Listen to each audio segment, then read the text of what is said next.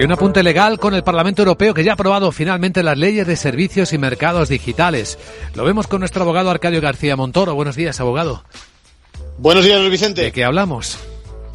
Pues fíjate que sin apenas oposición, ambas normas son las que van a regular lo que ocurra en el universo, en el universo electrónico. Fundamentalmente, pretende el Parlamento que se reaccione lo más rápido posible frente a los contenidos ilegales y para eso se van a comprometer las plataformas, las grandes plataformas, a implantar una estrategia de chequeos, de trazabilidad y van a garantizar la transparencia con respecto a sus algoritmos y a la información de que dispongan sometiéndose a auditorías independientes. Las principales plataformas digitales se van a convertir obligadamente entonces a guardianes del mundo de los negocios digitales.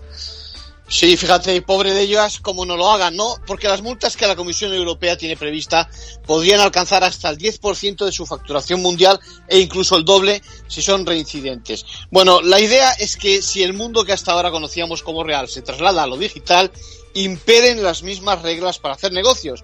Y eso implica, pues, juego limpio fundamentalmente, es decir, ni impedir el acceso a otros, compartir información, no aprovecharse y promocionar mejor sus propios productos o servicios. En conclusión.